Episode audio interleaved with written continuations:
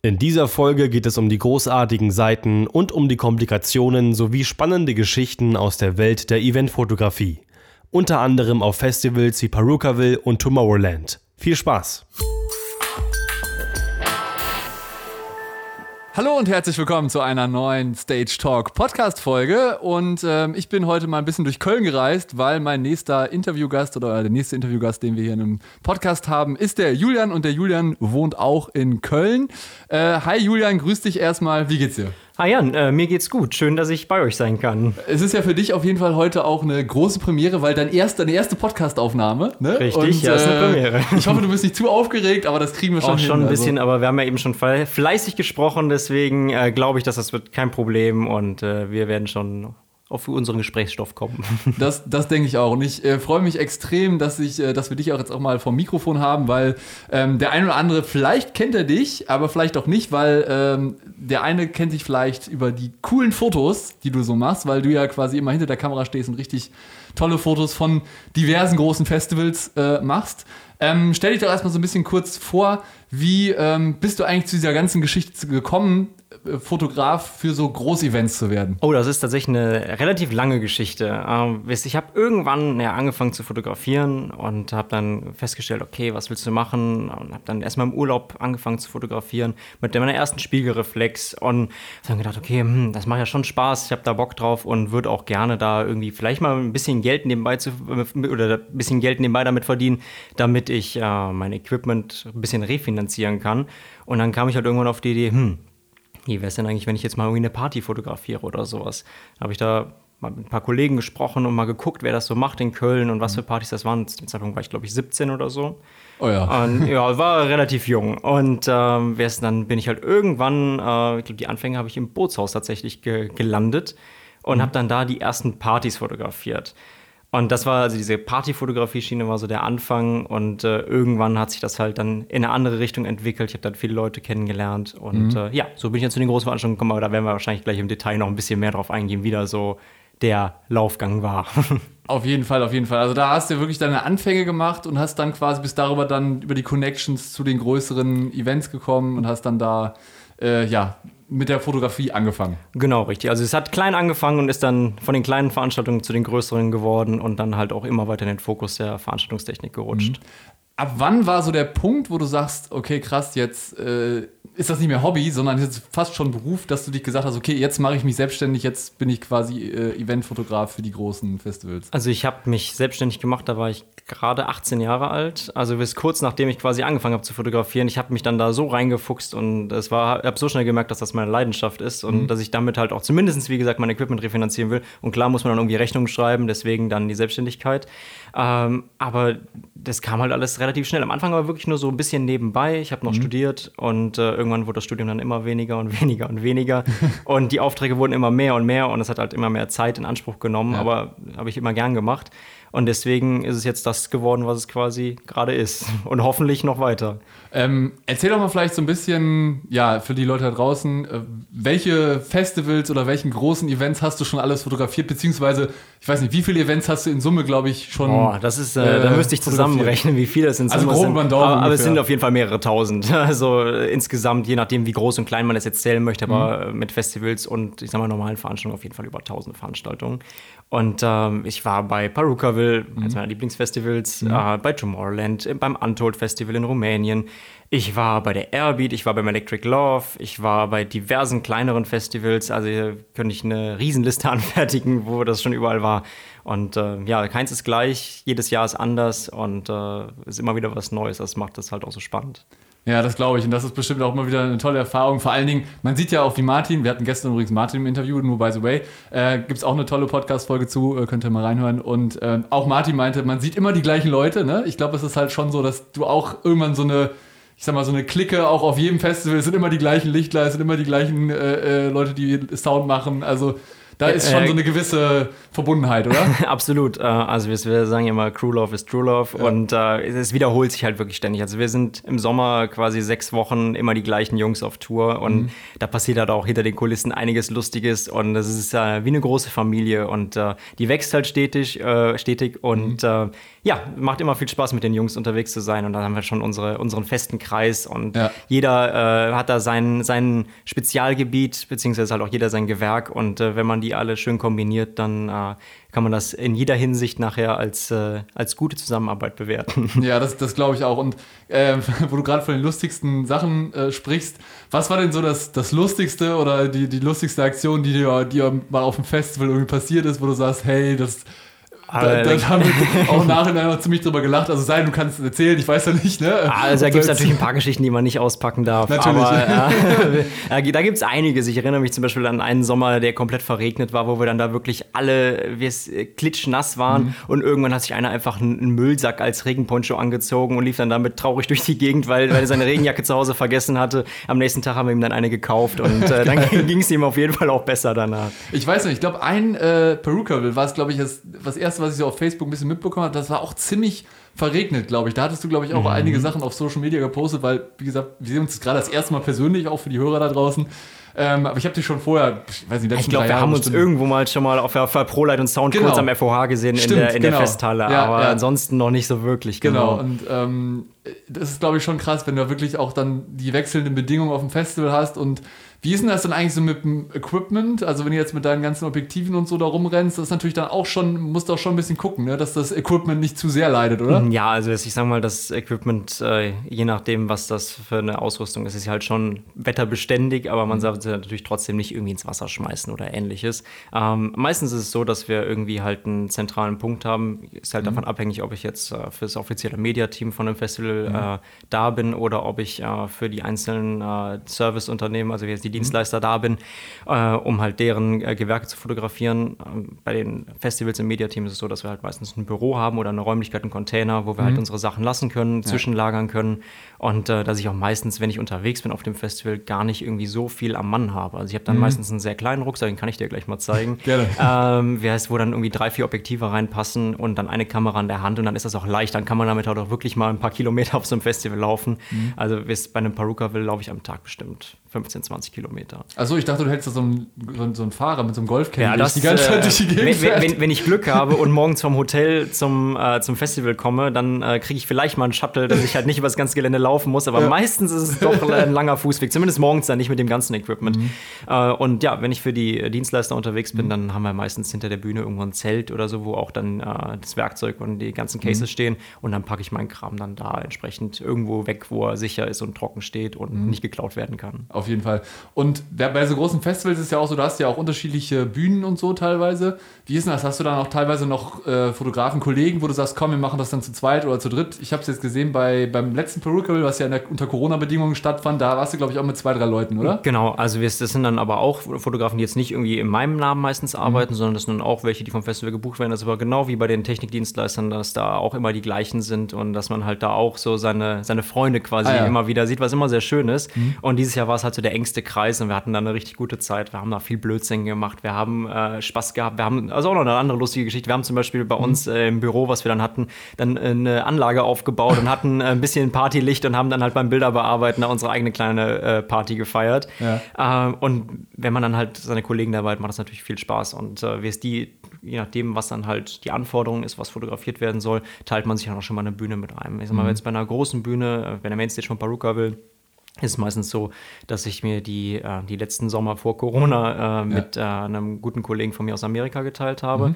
Und wir haben uns dann immer kurz vorher abgesprochen, wer was jetzt wie macht. Und dann haben wir gesagt, okay, bei dem Künstler gehst du auf die Bühne und kümmerst dich darum und äh, der andere geht halt in die Menge und macht was von da. Oder man sagt, okay, wir haben jetzt genug Bilder von dem, ähm, er oder ich gehen jetzt nochmal woanders aufs Gelände hin und sammeln noch ein paar andere Emotionen ein. Also Kommunikation ist da wie überall sonst auch das A und O, dass man da halt keine wichtigen Momente verpasst und dass halt auch jeder Winkel abgelichtet ist. Ich sag mal, wenn man nicht mit guten Kollegen zusammenarbeitet oder mit Leuten, die etwas übereifrig sind, kann es schon mal passieren, dass man dann äh, sich vorher abspricht und sagt, ja, hier, äh, ich mache den Schuss aus dem, äh, aus dem Booth oben beim Mhm. DJ und bleib du in der Menge oder andersrum. Und dann steht er dann trotzdem neben dir an der gleichen Stelle und dann hat man halt zweimal das gleiche Bild, was ja überhaupt keinen Sinn macht. Und äh, da muss man dann ein bisschen kollegial sein und Mhm. äh, ich sag mal, wenn man ein eingespieltes Team ist, wie das jetzt bei den meisten Festivals in den letzten Jahren war, ist das auch kein Problem mehr. Und wenn du dann quasi auf dem Festival unterwegs bist, ist es ja dann auch so, dass du dann ja die Fotos schießt, aber ist es dann auch so, dass ihr die dann quasi direkt äh, am selben Abend bearbeitet? Also das ist dann immer so, keine Ahnung, zwei, drei Stunden Fotos schie- schießen und die dann bearbeiten. Wie viel und auch wie viel Fotos schießt ihr dann immer so? Also das ist tatsächlich ein bisschen komplizierter als äh, zwei, drei Stunden Fotos machen, dann abends bearbeiten, sondern es ist meistens so, ähm, wenn es jetzt halt wirklich für, fürs Festival selber ist und die die Bilder für Social Media, Presse und Co. brauchen, sagen wir bei einem Perukaville, da reden wir halt von 40 Fotografen, die da unterwegs Ja, sind klar. und dann halt auch entsprechend viel Presseanforderungen da sind, die dann äh, Bilder haben wollen. Und äh, da muss man dann natürlich dann hingehen und äh, schon während man quasi fotografiert, auf jeden Fall schon die Bilder direkt in der Kamera bewerten und auswählen, die man dann fertigstellen will. Und dann geht das, okay, wir haben jetzt den Künstler fertig. Ähm, ich kann jetzt kurz eine Pause machen, ähm, weiß um 14 Uhr ist meine Deadline, dass ich die Bilder fertig haben muss, den ersten Schwung. Dann gehe ich ins Büro, kopiere die Bilder, sortiere die direkt so, dass ich die quasi die Bewertung aus der Kamera, äh, wer es einlesen kann, mache die Bilder fertig, puste die auf den Server raus und gehe dann direkt wieder raus. Und das ist dann alle zwei, oder also fast jede Stunde, dass du nach jedem Künstler einmal kurz rüber gehst, weil ansonsten hast du nachher so viel Bilder, dass du erstmal eine halbe Stunde kopieren musst, bis überhaupt die Karte im Computer ist und Ja. bis du überhaupt anfangen kannst zu arbeiten. Und das ist, kostet dann super viel Zeit, die dann wirklich verschwendet ist. Und bei einem Festival ja, es ist davon abhängig, was ich jetzt fotografiere. Wenn es jetzt das Festival an sich ist und man coole Emotionen und halt große Übersichten, kann das variieren zwischen ja, ich sag mal, zwischen 2000 Fotos an einem Tag, aber auch schon mal 5, 6, 7, 8000 Bilder. Je nachdem, ähm, wie aufwendig oder wie umfangreich das ganze Festival ist oder wie schwierig das Setting zu fotografieren ist. Ja, Wenn es super dunkel ist an manchen Stellen und schlecht eingeleuchtet, äh, da kommt man dann auch nochmal zu, dass man halt den guten Kontakt zum Lichtdesigner haben sollte, um halt zu schauen, dass es entsprechend gut aussieht oder auf den Fotos entsprechend gut wirkt.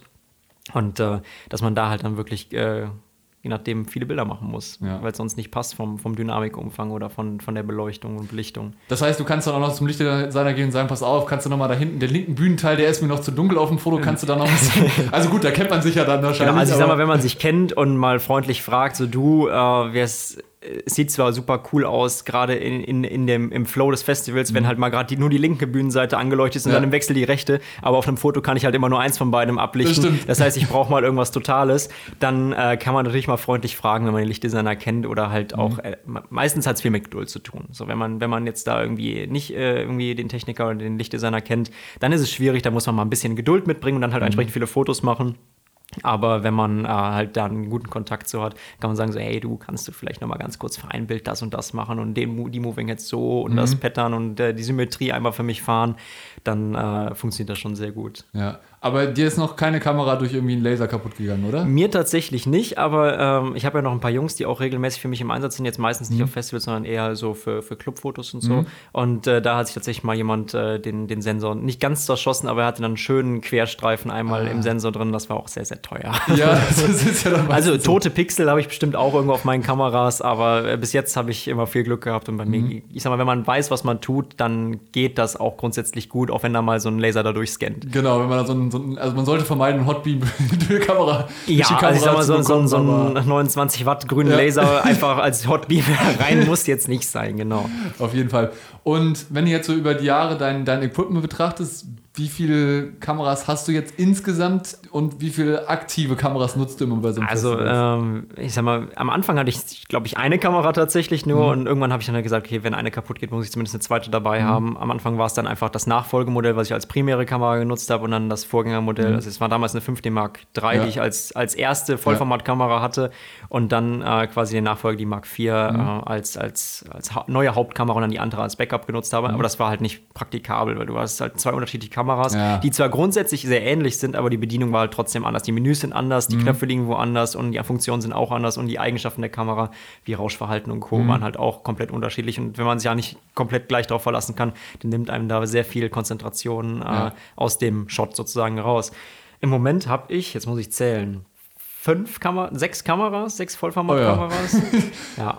Genau, aber was aktiv nutzen davon, äh, je nach Situation, tue ich eigentlich immer nur zwei. Und also, wel- welche genau? A7S oder? ähm, also ich habe die neue A7S III gerade frisch. Äh, wir's- ich konnte natürlich noch kein Event damit fotografieren, aber äh, das, was ich bis jetzt damit gemacht habe, war sehr vielversprechend. Ähm, aber die ist halt eher so eine Spezialeinsatzkamera, Okay. wenn es wirklich super dunkel ist oder du irgendwie äh, ganz spe- besondere Szenarien hast, wo du jetzt auch nicht die hohe Auflösung brauchst, sondern wirklich einfach nur dunkel und viel, viel äh, ISO brauchst. Ansonsten äh, nutze ich eine Kamera, die man auch jedem, ich sag mal, Anfänger empfehlen kann, weil sie mittlerweile günstig zu haben ist. Sie ist Sony A7 III. Und äh, davon habe ich zwei Stück, die ich halt äh, immer im Wechsel benutze, je nachdem schon mal mit zwei am Mann, aber meistens tatsächlich mit einer am Mann, eine im Rucksack. Und äh, noch eine A7 R3 habe ich auch noch, aber die benutze ich halt eher selten für Events, weil die halt unfassbare Datenmengen produziert. Ja, das das ist eher so für Werbebilder. Okay, aber damit machst du dann vielleicht auch mal ab und zu irgendwie so äh, Videoshootings oder so. Machst du sowas auch oder machst du nur Primärfoto? Also durch äh, Corona bedingt, sage ich mal, äh, habe ich natürlich auch ein bisschen umswitchen müssen. Ich habe natürlich auch vorher schon andere Sachen gemacht als jetzt nur Event. Ich mache ja auch viel Content für Hotels, für Kliniken, für andere Brands, für Business, äh, Bilder, alles Mögliche, für Image-Kampagnen. Und ähm, mittlerweile ist es halt auch so, dass es sehr viel Videocontent geworden ist. Also ich filme aber auch schon seit drei oder vier Jahren und äh, mittlerweile ist es aber schon so, dass es mehr Video geworden ist auf jeden Fall. Also es ist primär natürlich immer noch Foto, aber die Videoproduktion nimmt im Moment zu und ich sag mal, das ist halt auch das, was man im Moment ganz gut machen kann. ja, wo man auch ganz gut Geld mit verdienen kann. Ne? Absolut, ist, ja. Wenn man die richtigen Connections hat, dann kann man ja, Ja, mal, es ist halt immer kundenabhängig, aber äh, wenn man, wenn man da die richtigen Kontakte hat, dann funktioniert das schon ganz gut. Ich glaube, man kann zusammenfassend sagen, man kann da sehr gut von leben. Man kann mal da so. gut von leben, auf jeden Fall, ja. Ähm, dann habe ich noch eine andere Frage an dich, wo wir nochmal ganz kurz zurückkommen zum, zum Thema Festival. Was ist denn für dich das perfekte Foto? Oh, das ist eine gute Frage. Das ist gar nicht so einfach zu beantworten. Also das perfekte Foto, äh, das macht halt viel aus. Erstmal vor allem, was abgebildet ist. Also in meiner Meinung nach ist das Festivalfoto, ich sag mal, wenn es jetzt ein Festival als Titelbild für, für ein Magazin nehmen sollte oder für, für ein Facebook-Titelbild oder ähnliches, ist halt eine große Bühne, Ja. in der Dämmerung vielleicht oder sogar im ganz Dunkeln mit viel Pyro, viel Licht, Arme nach oben vom Publikum, natürlich eine riesen Crowd ohne Lücken. Im Moment natürlich nicht möglich, aber ja. äh, früher war es halt so, dass Genau. dann da halt auch schon mal 70.000 Leute vor der Bühne stehen. Und das ist halt super eindrucksvoll, wenn du dann dahinter stehst, einen, einen super Weitwinkel drauf hast und diese riesen Bühne äh, in, so wahrnehmen kannst und so aufnehmen kannst, wie, wie, wie es jetzt die Leute, die nicht vor Ort sind, gar nicht äh, sonst sehen könnten. Jetzt zweimal von, von Handyfotos oder von, von anderen Bildern. Und das ist halt schon wahnsinnig eindrucksvoll. Und das ist so das, was es für mich ausmacht. Einfach harmonierende Farben, alle Gewerke, die zusammenspielen und die Leute, die halt ausrasten und eine gute Show. Wo du gerade Handyfotos ansprichst, äh, habe ich natürlich direkt noch äh, eine nachfolgende Frage dazu. Wie stehst du so allgemein zu dieser ganzen, ich sag mal, vor Corona, dieser ganzen äh, Festivalfotografie von den Leuten, die quasi das komplette Konzert zweieinhalb Stunden mit dem Handy abfilmen oder Fotos machen und einfach nur die ganze Zeit in ihren Display reingucken? Also, äh, da gibt es natürlich zwei Ansichtsweisen von. Ne? äh, man kann es natürlich irgendwo verstehen, äh, wie es, dass die Leute das halt mit ihren äh, Ängsten teilen wollen. Mittlerweile ist natürlich Social Media auch ein Riesending, dass da das ganze Festival quasi in Stories zusammengefasst Genau. wird. Wäre eigentlich mal witzig, wenn man alle Stories von einem Festival mal nehmen würde, ob man da ein kontinuierliches äh, Videobild quasi rausziehen könnte. Wäre auf jeden Fall spannend.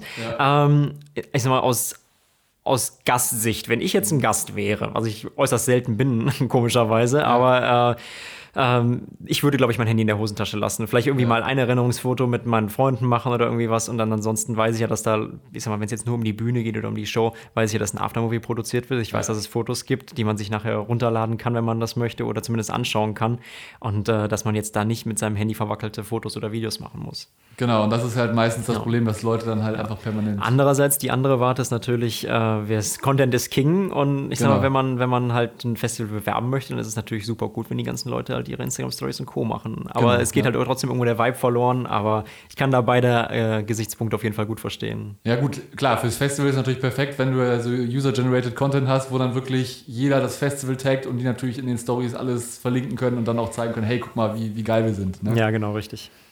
Du hattest ja gerade darüber gesprochen, geiles Foto, was ist das für dich, das Highlight-Foto und was ich mich auch immer gefragt habe, du machst halt dann immer so geile Fotos, wo man die Bühne komplett sieht, wo dann die Zuschauer äh, quasi auf dem Boden sind und das Foto ist ja gefühlt so in vier Meter Höhe. Hast du da irgendwie so eine Hebebühne, wo du hochfährst Also so, machst du das? so eine Hebebühne wäre natürlich super praktisch. Hatte ich auch schon mal bei einem Job. Ähm, aber normalerweise bin ich halt unterwegs mit einem Hochstativ. Und äh, das fährt halt bis auf 10 Meter hoch. Und äh, damit kann man halt sehr eindrucksvolle, einzigartige Bildwinkel erreichen.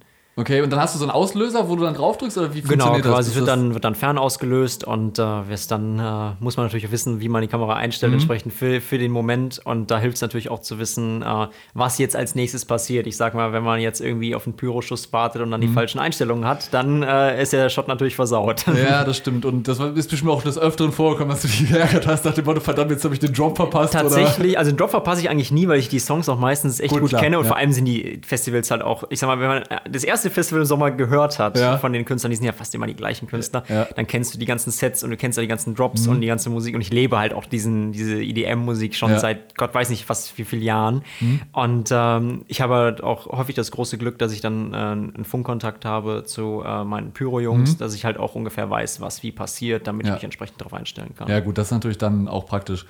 Wo wir gerade beim Thema Pyro sind, ähm, Veranstaltungstechnik ist für dich ja auch nicht so äh, neu. Du bist ja auch quasi äh, Nutzer, also nicht Nutzer, aber du bist ja auch schon Follower schon ein bisschen länger, auch von, von Fossi damals und auch von, Genau. von mir ein bisschen. Ähm, erzähl doch mal so ein bisschen, wie bist du da eigentlich auch in diese Veranstaltungstechnik-Branche reingerutscht? Also diese ganze Veranstaltungstechnik und auch Eventbranche hat mich ja schon immer interessiert. Also ich hatte schon immer, schon immer Spaß daran und äh, habe halt schon zur Schulzeit damals, ich glaube, war ich in der fünften, sechsten, siebten Klasse, wollte ich unbedingt in die Veranstaltungstechnik oder in die Technik AG und äh, habe dann auch irgendwann da einen Draht zu gefunden, habe mich mit den, mit den Oberstuflern von damals dann Ja. äh, gut verstanden und angefreundet. Wir haben dann in der Schule auch coole Sachen aufgebaut. Wir hatten dann auch Lichtpulte und auch Lampen, also alles relativ basic so. Ja. Und wir hatten keine, keine MA oder irgendwie was anderes, wie manche Schulen das heutzutage schon haben, sondern wir mussten dann wirklich mit so einem 32-Kanal DMX-Pult dann da äh, unsere Szenen einstellen. Haben dann aber auch Sachen gemacht, wie mit einem Arduino selber ein DMX-Pult und Software entwickelt und gebastelt und dann quasi für, für Theatershows dann da Sachen inszeniert. Und irgendwann habe ich dann halt in der Oberstufe mit einem anderen guten Freund von mir die Veranstaltungstechnik AG geleitet. Äh, bis nach dem Abi habe ich dann noch teilweise Sachen gemacht. Und irgendwann kam dann halt diese Fotografie dazu. Aber ich war schon immer ein großer Fan von, von Lampentechnik und Dauergast im Music Store. Ich weiß noch, mit, mit zehn Jahren musste meine Mutter mich schon immer aus dem Music Store rauskratzen, wenn sie keine Lust mehr hatte, Ja. dass ich da äh, mir die äh, Nase an der Scheibe platt drücke. Und äh, da haben wir schon viel, da habe ich früher schon viel mitgemacht. Und äh, deswegen kenne ich ja ungefähr den Hintergrund bei einem Festival, dass ich halt auch äh, einem Techniker sagen kann: so du, für das Foto sähe das Licht aber so und so gut aus oder können wir das vielleicht mal machen oder das funktioniert nicht für mich. Und dass man dann halt auch ein bisschen das technische Verständnis mitbringt, was natürlich dann auch bei den äh, entsprechenden äh, Ansprechpartnern von den Gewerken ganz gut ankommt, wenn man Ja. dann nicht sagt so, ja, kannst du mal die helle Lampe da links Genau. irgendwie ein bisschen mehr nach rechts schwenken, sondern dass man dann sagen kann, so, hey, kannst du mal in dem Moving Head das Kobo so und so reinmachen und kannst das Bühnenbild mal symmetrisch einleuchten Ja. und äh, was auch immer. Also wisst da äh, hat man halt schon viele Vorteile durch. Und ähm, Ihr habt ja auch äh, einen ähm, Podcast noch mit dem Guido aus dem Bootshaus, glaube ich, ne? Und genau, dem der kommt auch noch. genau, und äh, wer ist, da habe ich halt auch sehr viel noch machen können. So. Ist, Mhm. Das waren so die, die ersten Jungs, mit denen ich mich halt so in der Eventszene richtig, Mhm. richtig gut verstanden habe und äh, die mir quasi auch äh, eine Art Herberge gegeben haben Mhm. und auch die Chancen gegeben haben, dass ich da äh, entsprechend äh, Bilder machen kann. Und haben mich dann immer mal wieder gebucht, wenn sie Sonderaufbauten hatten Ja. oder mal irgendwas Besonderes da oder neue Technik. Und dann waren sie halt auch relativ gut oder sehr- relativ stark davon angetan, dass ich halt äh, sagen konnte, so, ey, ich brauche die und die Lampe mal so und Ja. könnt ihr mir das so einrichten? Und dann waren die Bilder halt am Ende super cool. Und das haben wir halt jahrelang gemacht und machen wir auch immer noch. Und äh, das, von da aus ging es quasi dann so richtig erst los. Und äh, ja, zu den Jungs bin ich halt gekommen, dadurch, dass ich äh, die Partys im Bootshaus früher fotografiert habe. Ja, und so kommt natürlich dann eine vernünftige Connection zusammen. Und Genau. ich muss auch sagen, aus meiner Erfahrung, auch zum Beispiel mit The Night of Light und so, da waren die, die Patrick und Guido auch super zuvorkommt, oder mit dem Autokino. War mega, mega geile Geschichte und ich finde es halt immer richtig cool, mit den Jungs zusammenzuarbeiten. Die machen echt äh, richtig, vor allen Dingen, sie liefern halt auch immer 150 Prozent ab, so mein Genau, die, Gefühl. Die ne? liefern immer mega ab, die machen einen super Job und äh, es ist halt immer trotzdem ultra witzig und macht Ja. mega Spaß. Also es ist ein, ein super Arbeitsklima und man kann halt mit denen wirklich durch äh, dick und dünn gehen und äh, man kann sich darauf verlassen, dass sie, dass sie immer da sind, wenn man sie braucht. Mhm, auf jeden Fall. Genau, deswegen, also diese Kontakte, keine Ahnung, seit sieben Jahren oder sowas bestehen die jetzt und äh, es, es hat sich nichts verändert. Also Mhm. wir, sind, wir sind immer zusammen unterwegs oder grillen mal was und, Ja. und machen halt unsere Shows zusammen. Auch in Monheim, wo ihr wart. Genau, ja. Da habe ich ja dann auch zum Beispiel die Live-Kamera gemacht in der Zeit, wo es halt noch gar nicht mehr lief wegen Corona. Ja. Und äh, ja, das war sehr, sehr cool. Und da bin ich auch sehr dankbar, dass die da äh, mich immer so ins Boot geholt haben. Ja, und da hast du natürlich dadurch auch, wie wir vorhin schon sagten, sehr viele neue Leute auch kennengelernt und da noch Genau. weiter in der Szene gewachsen. Und ich glaube, das ist halt auch ein, ein guter Vorteil als, als, als Fotograf, wenn du die Technik auch kennst und weißt, okay, ich brauche jetzt die Lampe so und so. Und da einfach ein bisschen mehr rausholen zu können aus den Fotos. Und ich glaube, das macht deine Fotos, also ich persönlich bin ein riesen Fan von deinen Fotos. Dankeschön. ähm, die sehen halt einfach immer mega klasse aus und ich denke immer nur so krass, wie man das immer so geil rüberbringen kann. Ja, es ist halt auch äh, viel, viel Arbeit, sage ich mal. Also man kann da natürlich äh, viel rausreißen, auch wenn jetzt mal eine Show da ist, wo, wo man keinen Kontakt zu den Technikern hat, wo man dann sagen kann, mhm. hier mach's mal bitte so und so. Ähm, da gibt es schon Möglichkeiten, das trotzdem cool zu machen, aber es ist halt kein Vergleich, wenn man es halt direkt so fürs Foto geil einrichten ja. kann äh, und dann entsprechend nachher nicht mehr so viel Arbeit hat, das irgendwie äh, halbwegs hübsch zu photoshoppen oder so. Ja, ja. Also es ist halt schon, schon fett, wenn es halt direkt auf dem Punkt ist und man dann es einfach fotografiert, dann weiß, wie man wie man es entsprechend äh, einstellt und das ist dann auch für alle Seiten cool, dass jeder freut sich dann.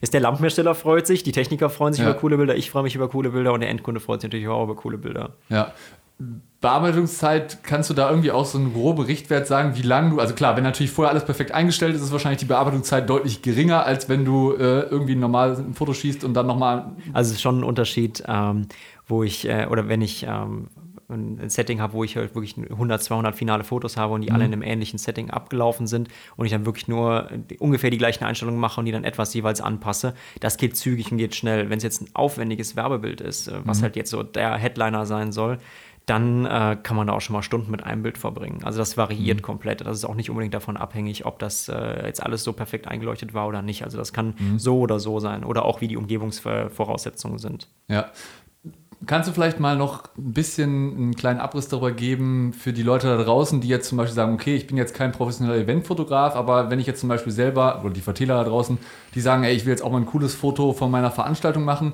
kannst du irgendwelche so Tipps geben für, für Anfänger oder für Leute, die halt quasi sagen, okay, ich will jetzt ein geiles Foto von von der Veranstaltung machen, aber habe jetzt nicht wirklich Ahnung von Fotografie. Gibt's also das ist tatsächlich also Basics also, oder so. Also ich sage mal, Basics sind schwierig, weil mhm. ähm, Veranstaltungs- oder Lichtfotografie oder Performancefotografie ist halt super, super kompliziert, mhm. weil nichts gleich ist. Ähm, es gibt hunderte Möglichkeiten, das gleiche Bild zu machen ähm, und man muss halt gucken oder abwägen, was in dem Augenblick das Richtige ist, um es halt perfekt abzuwägen. Mhm. Also ganz die Basics gibt es sozusagen nicht. Ähm, was, was ich aber jedem empfehlen kann, der vielleicht von seiner eigenen Veranstaltung oder von seinem eigenen äh, Setup ein paar schöne Bilder machen möchte, ist sich zu zunächst einfach generell mal mit der Fotografie auseinanderzusetzen. Und da wird man sehr, sehr schnell merken, dass es äh, überschneidende Punkte gibt, gerade im Bereich äh, Licht, äh, was, was, man beachten kann. Ob das jetzt eine Modulation von einer LED-Lampe ist, äh, wie man die vernünftig belichtet oder nicht. Ähm, oder wie es ein Laser, der äh, schnell durchs Bild scannt oder langsam durchs Bild scannt oder unterschiedliche ja. Settings halt.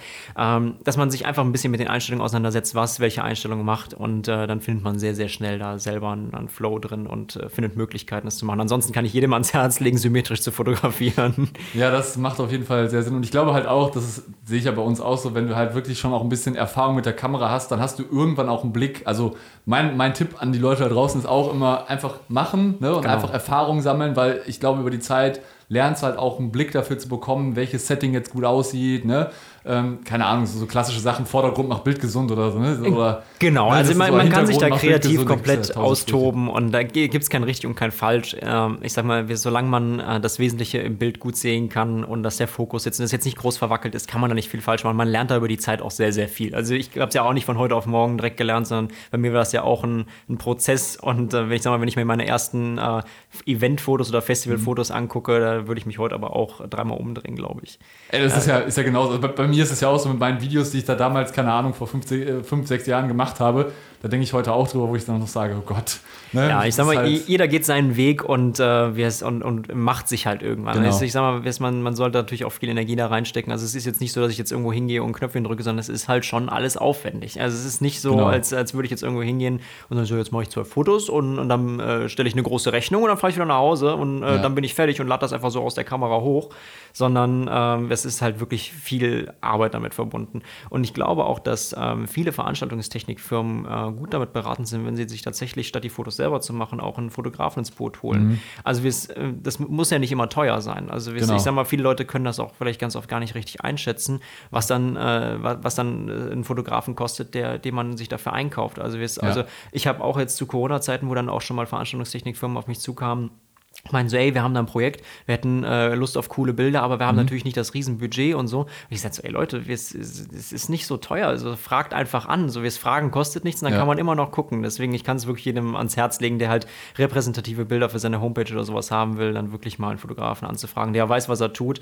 Und statt sich jetzt irgendwie äh, eine Kamera zu kaufen und halt nicht die Zeit und nicht das Wissen ha genau. zu haben, wenn man sich damit auch gar nicht auseinandersetzen will, um die Bilder halt selber zu machen. Ja, und ich glaube, das ist halt auch ganz extrem wichtig und da sind wir auch ein guter Punkt, den du gerade ansprichst, halt diese, diese Kundenanforderungen, die der Kunde aber gar nicht weiß und der sich auch denkt, so, okay, was, was will ich denn jetzt überhaupt? Und auch genau. teilweise keine Ahnung hat, wie er fotografieren soll. Und da ist es halt immer gut, dann einen, ich sag mal, einen Profi da an, an Bord zu haben und sagen kann, pass auf, dann machen wir jetzt, keine Ahnung, 50 Bilder und das kostet Summe X und äh, dann kann er damit kalkulieren. Mhm. Und du musst halt nicht diese Erfahrung, du brauchst ja nicht diesen Erfahrungsschatz aufbauen, sondern du hast halt direkt. Ganz genau, du hast deinen guten Bilder. Content und ich sag mal, man, es ist ja nicht so, als könnte man nicht drüber reden. Ne? Also ja. meistens ist es halt auch nicht so wie beim, beim klassischen äh, Schulfotografen oder sowas, wo man dann sagt so, ja, wir machen jetzt 10 Fotos und dann kannst du dir eins aussuchen und das kostet dann ja. 50 Euro oder genau. sowas. Das ist Quatsch. Also meistens, also ich habe hab es zumindest so, dass ich ähm, meine, meinen Kunden halt ein Angebot schreibe und dann mhm. sage so, ey, ich bin, ich schätze, dass ich so und so lange vor Ort bin das kostet euch das. Und dann äh, sagt der Kunde so,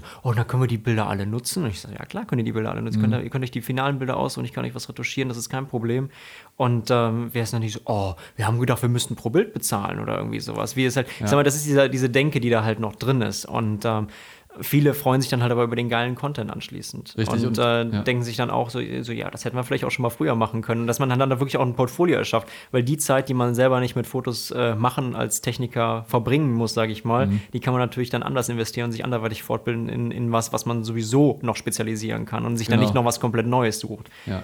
Ja, ja, und ich glaube, das ist auch so ein bisschen dein, dein Unique Selling Point, dass du wirklich dann zu den Leuten sagst, pass auf, lass uns ein geil, geiles Setting machen, wir, wir machen gute Fotos und ich glaube, das bringt halt den Kunden auch weiter, das bringt ja. auch deine Reputation natürlich auf jeden Fall weiter. Und ich glaube, für die Leute da draußen, ne, wenn ihr irgendwie einen guten Fotografen braucht, äh, schreibt dem Julian einfach.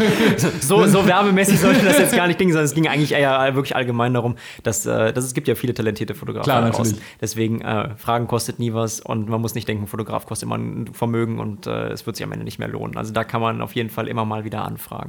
Genau, da bin ich halt auch so der Meinung, ich sehe es ja auch bei uns ein bisschen in der, in der, der Filmgeschichte, ne, dass die Leute teilweise einfach auch dann, also die Leute, die dann sagen, boah, das ist aber teuer, mhm. haben einfach überhaupt keine Ahnung, was da einfach hintersteckt. Und das finde ich halt voll oft, also bei unseren Geschichten halt voll oft immer sehr schwierig, weil du musst dem Kunden dann gefühlt eine halbe Stunde erklären, warum jetzt äh, die Videodienstleistung bei dem einen geilen, geilen Imagefilm zu machen so teuer ist. Genau, ne? richtig. Halt ja, es steckt halt viel Equipment dahinter. Es ist ja nicht so, dass man sich jetzt im Saturn für 500 Euro eine Kamera kauft genau. und dann äh, damit die ganzen Fotos macht, sondern erstmal steckt ja auch äh, Stunden an Know-how drin. Dann ja. ein teurer Rechner, der die Bilder bearbeitet, ein Server, wo die Bilder zwischengespeichert sind. Also bei mir ist es das so, ich habe alle Bilder noch, die ich jemals gemacht habe, also zumindest mhm. die aussortierten, auch als, als Rohdatei, dass man die halt weiter mhm. behalten kann. Und auch, dass, wenn ein Kunde mich vor fünf, von vor, ein Kunde von vor fünf Jahren anruft mhm. und sagt so, ey, ich brauche das und das Bild nochmal, so zack, habe ich. Ja, Kein ja. Problem, ist da. Und dann kann ich es auch nochmal mit den aktuellen oder mit den, äh, ja, mit dem aktuellen Preset sozusagen überarbeiten, mhm. weil ich sage mal, das hat sich ja auch in der Zeit etwas gewandelt. Mhm. Dann hast du die teuren Kameras, du hast ja. die Speicherkarte. Ich überlege für, für, die neue, für die neue Sony, die Speicherkarte, die kannst du nicht bezahlen, das ist unfassbar. Das so, und äh, dann, wenn man das einem Kunden dann mal irgendwie erklärt, wenn er dann mal fragt, so, ja, es ist aber, wieso kostet es denn nicht 10 Euro die Stunde? Äh, so, dann, und dem dann sagt, was man dann alles mitbringt und was man da äh, alles an Equipment mit sich rumschleppt, da kann man sich halt auch ein schönes Auto von kaufen. Das stimmt. Und das ist halt, wie gesagt, das ist ja bei, bei, bei Videografie genau das Gleiche. Aber es ist ja ne? auch genau das Gleiche ja? in, der, in, der, in der Veranstaltungstechnik. Richtig, ja. da so, ja, wieso muss ich jetzt für die drei Lampen? Das ist so teuer. Ja, genau. Nee, man muss immer auch ein bisschen hinter die Kulissen schauen und schauen, was da alles noch passiert. Vorbereitung, mhm. Nachbereitung. Es ist halt nicht nur einfach kurz kommen und mhm. dann fertig machen. Wie ist das mit, du sagtest gerade mit deinem, mit deinem Workflow, wie speicherst du die irgendwo auf dem Server oder wie hast um, du ähm, da irgendwie, hast du da irgendwie einen Workflow für also dich da, entwickelt? Ja, oder? Hier, ich sage mal so, ich entwickle meinen Workflow stetig weiter. Mhm. Mittlerweile äh, habe ich einen einen kleinen Server im Keller stehen, also mhm. ein NAS mit, mit einer 10 Gigabit Anbindung, mhm. äh, die dann hier hoch zu mir ins Büro geht. Mhm. Und ähm, genau, wir sind halt an meinem MacBook. Ich habe auch wirklich nur ein MacBook, mit dem ich überall arbeite. Krass, und wenn ja. ich quasi im Büro bin, dann stecke ich mir das an meinen großen Monitor an, mhm. packe die 10 Gigabit Netzwerkkarte dran und dann habe ich halt vollen Zugriff mit wirklich ordentlicher Geschwindigkeit ja. auf den Server im Keller. Der hat, glaube ich, glaub 64 Terabyte oder irgendwie sowas in oh, den Dreh. Das reicht dann. Ja, die sind fast voll. ja, okay. ähm, und äh, genau, und ansonsten ist ja einen direkten Workflow. Der, jeder hat da seinen eigenen. Also ich habe mit, genau. mit so vielen Kollegen gesprochen und sag mal, irgendwo überschneiden die sich immer alle ein bisschen, aber es ist halt nie nie das gleiche. Manche verwahren alle Rohdateien, die anderen nur die finalen JPEGs. Manche, äh, wie heißt, behalten sogar die ganzen Speicherkarten und nehmen Okay. sich dann nächstes Mal neue und manche speichern alles auf kleinen äh, portablen Festplatten dann Mhm. zwischen, sagen dann so, ja, hier, das ist jetzt der Monat, das ist der Monat, das ist der Monat. Ähm, andere machen es wie ich, dass sie auch einen Server haben. Genau. Ähm, oder manche ganz andere laden auch nur ihre finalen Bilder in die Cloud hoch und löschen dann alles. So, Ja, das gibt's ja. auch. Speicher ist halt auch teuer.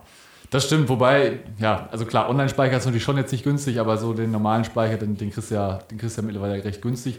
Wir sitzen übrigens hier, äh, by the way, wo du gerade sagst, Fotos bearbeiten, in deinem wunderschönen Büro und ich muss sagen, ich persönlich mag deinen Schreibtisch am besten. Vielleicht beschreib mal ganz kurz so ein bisschen, wie der aussieht. Naja, es ist äh, quasi ein äh, einmal zwei Meter Bühnenpodest auf variablen Füßen mit, einer- mit einer schönen glatten äh, Sperrholzplatte drin. Und äh, mir war es halt wichtig, als ich hier ins Büro gekommen bin, dass ich einen riesen Schreibtisch habe. Und da habe ich mir verschiedene Sachen angeguckt. Ja. Dachte mir so, warum nicht ein Bühnenpodest nehmen? Das ist groß, das ist robust, ich kann mich da draufstellen, ich kann Sachen dran schrauben. Und äh, das war für mich auf jeden Fall die perfekte Lösung. Auf jeden Fall, finde ich mega innovativ, eigentlich eine coole Geschichte. Vielleicht, Ey, und ne? mega günstig. Ja, also im Vergleich zu von normalen und, und höhenverstellbar halt Ja, auch. ne? genau. Das halt- La, la, lass es 150 Euro kosten. So. Ja. Das ist äh, der günstigste Schreibtisch und der größte, den du kriegen kannst. Da kann nicht mal Ikea mithalten. Das stimmt, das stimmt, das stimmt, das stimmt. Und drauf hast du einen richtig schön, ist das Mac LG? Ähm, das ist ein äh, Dell 32 Zoll Monitor, genau. Wisst, dass ich, den habe ich jetzt auch relativ neu. Mhm. Äh, Ich hatte vorher einen 24 Zoll äh, Monitor ähm, und dann war das mal ein bisschen kompliziert. Da hatte ich eine externe Grafikkarte an meinem MacBook, Mhm. die das dann ganz, das Ganze gepowert hat, weil ich zwischendurch noch einen zweiten 24 Zoller da, nee, 27 Zoll, Mhm. nicht 24. Genau. Und ähm, zwei davon an, am Schreibtisch hatte und dann ging das MacBook schon ein bisschen in die Knie Mhm. und jetzt habe ich einmal Anfang des Jahres ein bisschen umgestellt. Einen großen 32 Zoll Monitor, Ja. MacBook direkt dran, kein Ladegerät, nix. Ich muss nur zwei Stecker einstecken, Netzwerkkarte und Monitor und dann läuft das alles. Ja, das macht natürlich den Workflow auch ein bisschen einfacher und äh, ich glaube, das ist dann auch eine gute Genau. Lösung. Ne? Ja, ich arbeite halt auch wirklich viel unterwegs. Also Ja. äh, wenn ich auf einer Produktion bin und nicht selber fahren muss oder dann irgendwie fliege Mhm. oder ähm, wie heißt es, im Zug fahre, dann mache ich halt unterwegs auch die meiste Arbeit schon fertig oder sortiere zumindest die Bilder vor, weil oft ist es so, dass ich von Job zu Job fahre und Ja. irgendwann ist halt auch die interne Platte vom MacBook voll. Ja, das stimmt. Und dann äh, bearbeitest du quasi unterwegs. Genau, also ich ne? sortiere zumindest unterwegs aus, dass ich halt, wenn ich jetzt 2000 Fotos bei einem Festival mache, dass ich dann auf, keine Ahnung, 300, 400 Finale Mhm. komme, die für mich äh, die entscheidende Auswahl sind, den Rest dann beiseite packe, meistens dann auch noch eine externe SSD oder Mhm. so, dass ich die auf jeden Fall noch zur Not habe, wenn ich sie doch noch brauchen sollte, wenn ich merke, dass da irgendwas unscharf ist oder irgendwas Mhm. nicht passt oder irgendwas fehlt. Ähm, aber so, dass ich halt zumindest für den nächsten Job wieder Platz auf dem Rechner habe, wieder draufziehen kann, Mhm. bis ich halt irgendwann im Büro bin, das Ganze dann auf den Server auslagern kann. Kommen wir nochmal zu dem Punkt, ähm, wenn jetzt so ein großes Festival bei dir anfragt und sagt, okay, wir wollen jetzt von dir die offiziellen Fotos für das Festival haben. Wie bereitest du dich denn auf so ein Festival vor? Wie strukturierst du dich dann den Tag? Hast du schon irgendwie einen groben Zeitplan, wo du sagst, okay, dann bin ich da und wie läuft das Ganze so ab? Also in der Regel ist es halt so, dass ich, wenn ich das Festival noch nicht kenne, mich zumindest mal mit dem Festival erstmal im Vorhinein auseinandersetze, dass ich dann gucke, worum geht's, was für ein Festival ist es, wie sieht der Content bisher aus, gibt es überhaupt Content? Und ähm, frage dann natürlich auch beim Festival an, wie die Timetables aussehen, was gewünscht ist, was sie sich besonders vorstellen oder was halt die Motive sind, die sie brauchen für ihre äh, Werbung, sage ich mal.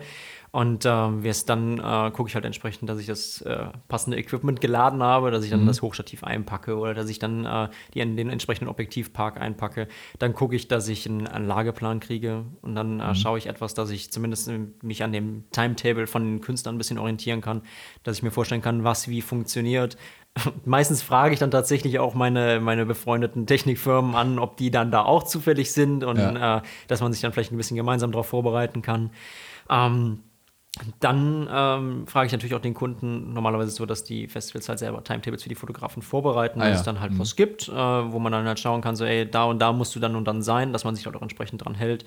Und ähm, ja, ansonsten äh, ist das so die etwas weitläufigere Vorbereitung. Mhm. Und wenn es dann äh, näher auf das Festival zugeht, dann schaue ich natürlich, dass ich pünktlich da bin, Ja. dass ich äh, ausgeschlafen bin, zumindest. Ja. Oder im Sommer, wenn, wenn jetzt von einem Festival, wenn es von einem Festival zum nächsten geht, dann schaue ich zumindest, dass ich äh, ausreichend geschlafen habe. Ja. Meistens ist es dann nicht, äh, nicht immer durchziehbar, weil es dann meistens irgendwie nachts um drei beim einen Festival, dann bis 6 Uhr ins Hotel und dann den Flieger zurück und dann zum Mhm. nächsten um 10 Uhr geht es dann da weiter. Gab es auch schon jahrelang immer mal wieder. Ja. Äh, aber dass man zumindest halbwegs erholt ist und dass man konzentriert bei der Arbeit sein kann. Equipment gepackt, geguckt, dass die Akkus natürlich geladen sind. Das ist halt so der Klassiker Genau. dass ich, äh, wenn ich äh, mir dann bei einem Festival das mobile Setup sozusagen zusammenstelle, dass ich äh, in diesem kleinen Rucksack, von dem ich eben gesprochen mhm. habe, dann halt zumindest das habe, was ich für, ich sag mal, für den ersten Run sozusagen mhm. brauche drin ist. Ähm, und ja, und dann lege ich los, schieße mich ein bisschen warm und äh, guck mal, was ich für Motive zu greifen kriege. Und dann nimmt das alles so seinen Lauf. Das kommt in der Regel eigentlich alles von selbst. Und äh, mal, es ist halt auch nicht von Anfang an immer Vollgas bei den Festivals. Das mhm. äh, kommt ja immer so langsam, dass es dann, dass die Menschenmasse dann äh, sich langsam erst vor der Bühne einfindet, dass die Leute am Anfang vielleicht noch müde sind, schlecht gelaunt sind mhm. oder dass noch nicht die Künstler sind, die sie hören wollen. Aber spätestens, wenn dann der erste Main Act kommt, dann ja. geht es halt gut ab und dann äh, finden sich die Motive ganz, ganz schnell und von selber und dann kommt man da so in seinen Flow und ich bin dann immer in meinem Film ja. und äh, ziehe das dann quasi durch und ja, bis ich dann äh, irgendwann die ersten, ersten Schwung Bilder bearbeiten muss und dann mache ich die ersten Bilder fertig, gehe wieder zurück, mache weiter und dann wiederholt sich das so lange, bis der Tag vorbei ist. Und dann falle ja. ich irgendwann sehr müde in mein Bett. Ja, das glaube ich. Und ist, glaube ich, dann auch schon extrem anstrengend, den ganzen Tag da aus dem Festival rumzulaufen. Du hast wahrscheinlich auch die ganze Zeit laute Musik, ich denke mal, du ja. wahrscheinlich auch Gehörschutz, ich Gehörschutz haben. Genau. Äh, das ist ja eigentlich mittlerweile fast schon Standard. Und ich glaube halt auch, dass es halt dann aber trotzdem am Ende, wenn man dann fertig ist und alles geschafft hat, dann trotzdem glücklich ins Bett fällt, ne, ja, ich. also äh, ich falle auf jeden Fall immer abends sehr zufrieden in mein Bett und die Zeit vergeht halt unfassbar schnell. Mhm. Also man merkt zwar, wie körperlich belastend das ist, wenn man am nächsten Morgen wach wird. Also ja. es ist halt schon wirklich anstrengend, wenn du dann da mit dieser Riesenstange und dem Rucksack dann bei 35 Grad ja. manchmal durch die Gegend rennst und dann wirklich, du, du, gehst nicht und spazierst nicht langsam wie bei so einem Fotowalk durch die Stadt oder irgendwie so, wenn genau. du ein paar Motive sammelst, sondern du rennst halt wirklich wie ein Bekloppter von Bühne zu Bühne, von der Bühne runter auf die Bühne ja. rauf, ins, in die Crowd rein. Da musst du dich mit deinem ganzen Equipment durch die Menschenmasse kämpfen und das ist halt schon nicht ganz so einfach. Mhm. Ähm, dann habe ich noch eine andere Frage, die mir gerade äh, persönlich einfällt. Ähm, wie ist denn das eigentlich so? Kannst du irgendwelche eine Story erzählen mit den Künstlern, also zusammenzuarbeiten? Hast du da schon irgendeine Story? Äh, hinter der Bühne erlebt, wo du dann gesagt hast, ja, okay, ist jetzt vielleicht nicht ganz so gut gelaufen oder mit dem Künstler kann man da irgendwas Also man, man kann machen. die Künstler ja doch äh, über die Zeit dann schon ein bisschen besser einschätzen. Mhm. Ähm, also ich stehe halt auch wirklich häufig äh, im DJ-Booth oben mhm. und, ähm, und muss dann auf den richtigen Moment warten und dann stehst du halt schon mal hinter Größen wie äh, Armin van Buren ja. oder von, hinter Steve Aoki und Timmy Trumpet und so und da kann man halt schon viele Späße machen. Also ja. ich sag mal, die merken sich auch irgendwann am Anfang der Saison dein Gesicht Echt? und wenn okay. du dann halt immer mhm. wieder da bist, da gibt es halt auch wie über überall schon mal auch nicht so nette Leute, mhm. aber äh, die meisten sind alle sehr umgänglich und du kannst mit denen Spökes machen. Also du kannst ja natürlich nicht mittendrin irgendwie am, am Schlawittchen ziehen und sagen, so, kannst du mal für mich ja, hier ja, kurz genau. vom Pult springen, ja. sondern ähm, man muss es halt ein bisschen timen, aber die sind halt schon sehr darauf bedacht, wenn sie mal kurz eine Pause machen oder man spricht mit dem Manager, dass man dann halt sagen kann, so, ey du, ich habe hier äh, gerade einen Pyroschuss für euch und ich würde das gerne cool inszenieren, können wir da was machen? Kannst du mit dem Künstler sprechen oder du sprichst halt selber mit dem Künstler? Mhm.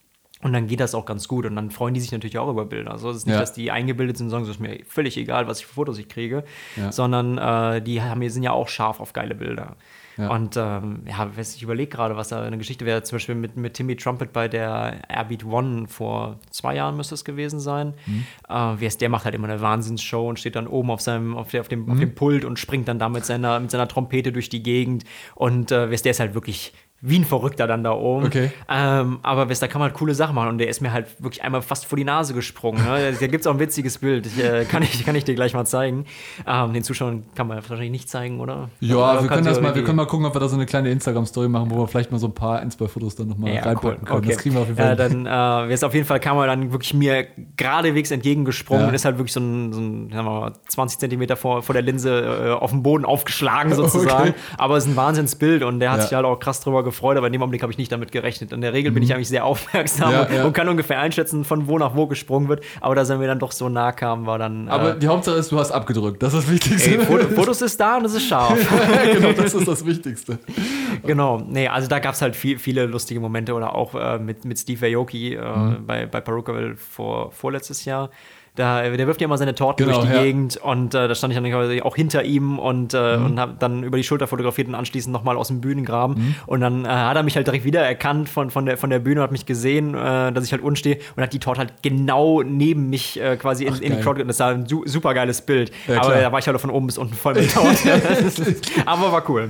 Ja, das auf jeden Fall. Und wenn du jetzt auch mit dem, wenn du jetzt mal so allgemein sagst, was war denn so für dich der größte Moment, wo du sagst, oh mein Gott, und wo du quasi gedacht, sowas brauche ich nicht wieder als Moment? Also, äh, sag mal, es gibt ja Momente, die dann witzig sind und, äh, und ich sag mal etwas unangenehm. Und dann gibt es natürlich auch Momente, die halt witzig, äh, die, die, dann, die dann peinlich mhm. sind und auch teilweise gefährlich. Ja. Ähm, ich habe ja dieses Hochstativ, habe ich jetzt schon ein paar Mal äh, erzählt eben. Und äh, es gab mal ein Event, da stand ich halt dann am, am Rand extra an so einem Bauzaun, mhm. habe mich äh, jetzt mit dem Ding aufgebaut, habe das Ding halt auf die, auf die maximale Höhe ausgefahren, mhm. was dann auch wirklich schwierig ist zu halten. Also theoretisch ich, brauchst ja. du eigentlich noch einen zweiten, der das festhält, ja. ähm, weil sonst machst du ja den einarmigen und drückst Richtig. dann den Auslöser und alles. Das ist halt schon ein bisschen bisschen äh, schwierig mhm. dann zu halten, vor allem bei meiner Statur. Ne? Eigentlich ist das, ist das, nicht so einfach.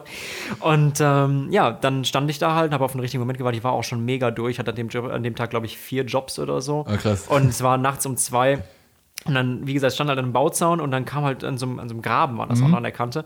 Und dann kam so ein äh, Besoffener und ja. hat halt gedacht, das wäre ein Stück vom Bauzaun und griff halt uh. da rein und riss mir halt diese Stange weg. Äh, und ich bin halt mit dem ganzen Kladderadatsch äh, umgefallen sozusagen und musste mich halt auf, die, auf den Boden schmeißen, um diese Stange mit dem Gegengewicht oben ein bisschen festzuhalten. Ja, und äh, dann fiel die Stange immer weiter, immer weiter. Ich hatte die Knie offen, lag auf dem Boden, hatte die noch in, den ha in der Hand und konnte quasi zumindest verhindern, dass es irgendwie am Kopf trifft. Und dann kam ja äh, äh, die S-Klasse von, von, dem, von dem DJ, der gerade gespielt ja. hatte, Backstage sozusagen lang gefahren. Das war halt auch da direkt an dem, mhm. an dem Graben.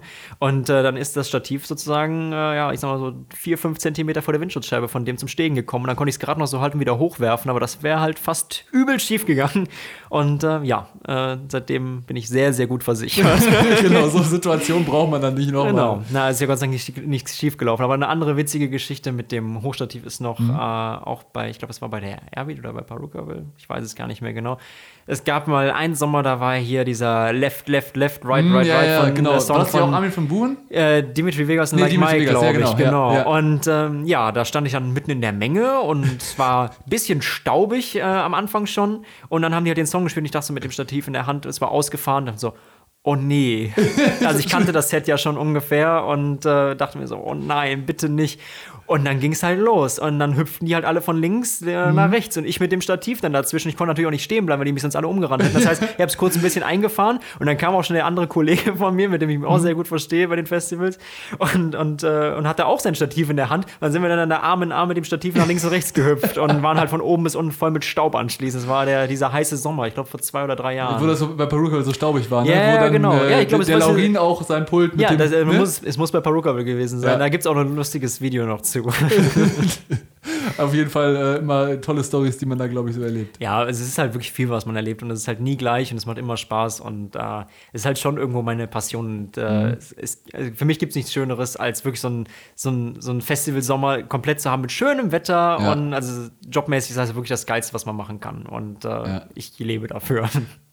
Vielleicht nochmal so ähm, was würdest du so sagen, ist so die Zukunft der Eventfotografie? Würdest du irgendwie sagen, hey, da gibt es jetzt bald eine neue Technologie oder das wäre ist so die Zukunft, wo es hingeht? Oder hast du da irgendwie persönliche naja, Meinungen ich, zu? Ich sag mal, äh, es wird sich jetzt, glaube ich, da nicht so viel verändern. Das ist halt die Frage, was halt die, was sich die Festivals einfallen lassen, was mhm. es an, an, neuen Optionen. Wir müssen ja sowieso mal gucken, wie das Ganze weitergeht. Ja. Also bis im Moment sehen wir alle noch ein bisschen schwarz dafür. Aber falls es mal wieder normal in Anführungszeichen wird, denke ich, dass es erstmal sich jetzt nicht so viel tun wird, was, was die mhm. Bilder angeht oder ähnliches. Man kann natürlich immer viel Neues machen, aber irgendwann ist halt auch äh, das Ganze ein bisschen, bisschen ausgelutscht. Also ich schaue halt immer, dass ich mir was, immer was Neues einfallen lasse. Mhm. Ähm, Ob es dann auch mal ein, ein, ein, Shot ist wie ein, wie ein Unterwasserbild von so einem äh, Festivalpool, wo man ja. dann halt so ein Splitscreen macht oder irgendwie sowas. Ja. Oder halt, also ich sag mal, neue Sachen, die es so bei Festivals noch nicht gab, da muss man halt sehr kreativ sein und mal sich was Neues einfallen lassen. Ja, das ist, denke ich, auch, äh, wird sich dann zeigen, wie das dann auch weitergeht, auch mit der aktuellen Situation. Aber hoffen wir mal, dass es dann bald auch wieder möglich sein wird und ähm, ja, das passt schon. Neben der Geschichte mit dem Stativ war ja auch noch eine andere peinliche Situation, die du erlebt hast mit Oli P., wenn ich es richtig. Äh ja, was, was, heißt peinlich? Es war, es war mir etwas unangenehm im okay. ersten Augenblick. Ähm, mit Olli verstehe ich mich auch super gut. Und ich mache ja nicht nur äh, EDM-Festivals, sondern mhm. ich habe auch ähm, jetzt jahrelang hier die Ole-Tour begleitet genau. und in den verschiedensten Städten und mich natürlich auch da mit den Künstlern sehr gut verstanden. Und dann sind da auch äh, einige Freundschaften entstanden, mhm. sozusagen, so auch mit Olli. Und ähm, dann waren wir, glaube ich, in, in Regensburg oder sowas. Mhm. Und ähm, dann hatte er seinen, seinen neuen Sommersong und ähm, ja, und meinte dann so, ja, ich, das, das und das Lied. Und ich war halt hinter ihm und habe halt ein Fischei-Foto direkt mhm. hinter ihm gemacht. Und er zog mich halt dann an der Hand zu ihm hin und dann musste ich mit ihm auf der Bühne springen und dann sind wir halt da zusammen auf der Bühne ausgerastet. Und das war halt schon mir im ersten Augenblick ein bisschen unangenehm, aber es war im Nachhinein betrachtet super witzig und auf jeden Fall ein Moment, den ich so schnell nicht mehr vergessen werde. Und äh, Olli meinte dann danach auch nur so, dass, dass, er da nicht widerstehen konnte und dass er, dass er mich da äh, einmal auf die Bühne zerren musste. Ja, ich glaube, da gibt es auch ziemlich gute Fotos, ne? Kann man, glaube ich, auch noch gibt's, da gibt es ein sehr witziges Video zu auf meinem Instagram, ja. genau, das kann man auf jeden Fall auch, auf jeden Fall auch mal auschecken. Genau, wo wir gerade schon beim Thema sind, Julian, wo kann man dich äh, abonnieren? Äh, wo bist du überall vertreten? Also vertreten primär bin ich äh, bei Instagram. Da Klar. könnt ihr mir natürlich folgen, at Julian Huke Photography. Ähm, aber ansonsten, äh, ich habe eine wunderschöne neue Webseite, wo man halt einen äh, guten Einblick finden kann äh, mhm. äh, in all das, was ich äh, mache, gemacht habe. Und wenn man sich dafür interessiert oder mal einen Einblick kriegen möchte, dann kann man sich da mal äh, durchklicken auf der Website. Die wird auch regelmäßig aktualisiert und da sind halt auch, ich sag mal, mehr Bilder zu mhm. finden als auf Instagram und auch von den einzelnen Events verschiedene Facetten nochmal und nicht immer nur ein Foto. Mhm, auf jeden Fall. Also wir haben euch auf jeden Fall auch nochmal die Sachen, alle Social Media und Webseite auch nochmal in den Show Notes verlinkt. Also könnt ihr da auch nochmal abchecken. Und äh, ich glaube, der Julian freut sich auch immer über neue Follower Natürlich. und ganz viele Likes, ne, wie das immer so ist auf Instagram. Ähm, aber wie gesagt, ich finde, du machst echt einen super Job mit den ganzen, äh, mit den ganzen Fotos und äh, ist echt toll. Und äh, Dank. ich danke dir auf jeden Fall für das tolle Interview. Es hat echt mega viel Spaß gemacht. Ich habe wieder, hab wieder viele neue Sachen erfahren, die ich vorher auch nicht wusste. Und ähm, ja, ich hoffe, dass du in Zukunft wieder viele weitere coole Events fotografieren wirst und äh, ja. Ja, das hoffe ich auch. Und äh, vielen Dank, dass ich dabei sein durfte. Es war ja meine Podcast-Premiere und ähm, hat mir auf jeden Fall Spaß gemacht bei dir hier. Auf jeden Fall. War auch eine richtig tolle Geschichte, dass, äh, dass ich so spontan bei, bei, bei dir vorbeikommen ja, klar, durfte. kein Problem. Und, immer, bist ähm, immer willkommen. Genau. und äh, vielleicht äh, werden wir dann in Zukunft nochmal, vielleicht können wir nächstes Mal überlegen, ob wir dann mit den Bootshausjungs zusammen mal so eine kleine Runde machen. Ja, vielleicht ist es dann auch so, also, so, so ein Stammtisch ich quasi. Ich wollte gerade ne? sagen, so, so ein kleiner, kleiner äh, Event-Stammtisch, den kann kann man ja auf jeden Fall mal machen. Da finden wir bestimmt den einen oder anderen Teilnehmer. nee, ist schön, ist schon eine schöne Idee. Ich freue mich äh, sehr, dass ihr auch mich gefragt habt. Auf jeden Fall, das denke ich auch. Ja, vielen Dank für deine Zeit, Julian. Und ähm, wenn ihr draußen noch weitere Fragen haben solltet, wie gesagt, einfach mal Julians Profile abchecken oder wenn ihr auch Ideen für neue Podcast-Folgen habt oder auch Leute kennt, wo ihr sagt, ey, der muss auf jeden Fall mal vors Mikro, schreibt uns gerne an podcast at stage223.com. Und ähm, ja, ich wünsche euch noch einen schönen Tag, viel Spaß und bis zum nächsten Mal. Macht's gut, ciao! So, lieber Julian und lieber Jan, mit einer Sache habt ihr ein bisschen in die Scheiße gefasst. Denn ich schneide die Stage Talk Podcast Folgen. Also kann ich auch entscheiden, was am Ende angefügt wird. Äh, Nico, du kannst dann gleich die peinliche Situation dann nochmal an die Stelle schneiden, wo, wo wir gerade bei dem Thema waren. Ich hoffe, das kriegst du jetzt hin. Wenn nicht, habe ich, ist halt auch nicht mein Problem. Stage 223. Hier wird Arbeit schätzen groß geschrieben. Ja, die Aufnahme läuft noch, alles gut. Check, check. Hallo. Ja, okay. ich komme hier nicht raus. Ich bleibe jetzt so sitzen. so. aber ist egal. Nico, kannst du alles rausschneiden? Ja, ne? macht dann best, aber, best aber of Bullshit, best, macht er genau, dann macht dann hinten noch so Outtakes dran. Ja, geil, geil. da musst du bei Nico mal ein bisschen aufpassen, aber das ist, das ist alles live. Ja, Nico, wir lernen uns auch noch irgendwann kennen.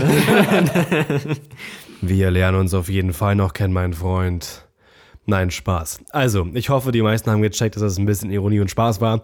Vielen Dank fürs Zuhören. Mir hat diese Folge auch sehr Spaß gemacht, muss ich sagen. Auch nochmal danke an Julian für die Zeit. Ähm, vielleicht macht man ja irgendwann nochmal zur dritten Podcast-Folge oder einfach eine zweite. Würde mich sehr freuen. Und wie gesagt, wenn ihr weitere Anregungen habt, gerne eine E-Mail schreiben. Nicht vergessen, ruhig äh, Themen reinhauen und irgendwelche Verbesserungsvorschläge, wenn ihr welche habt. Danke fürs Zuhören. Bis zum nächsten Mal. Macht's gut. Ciao.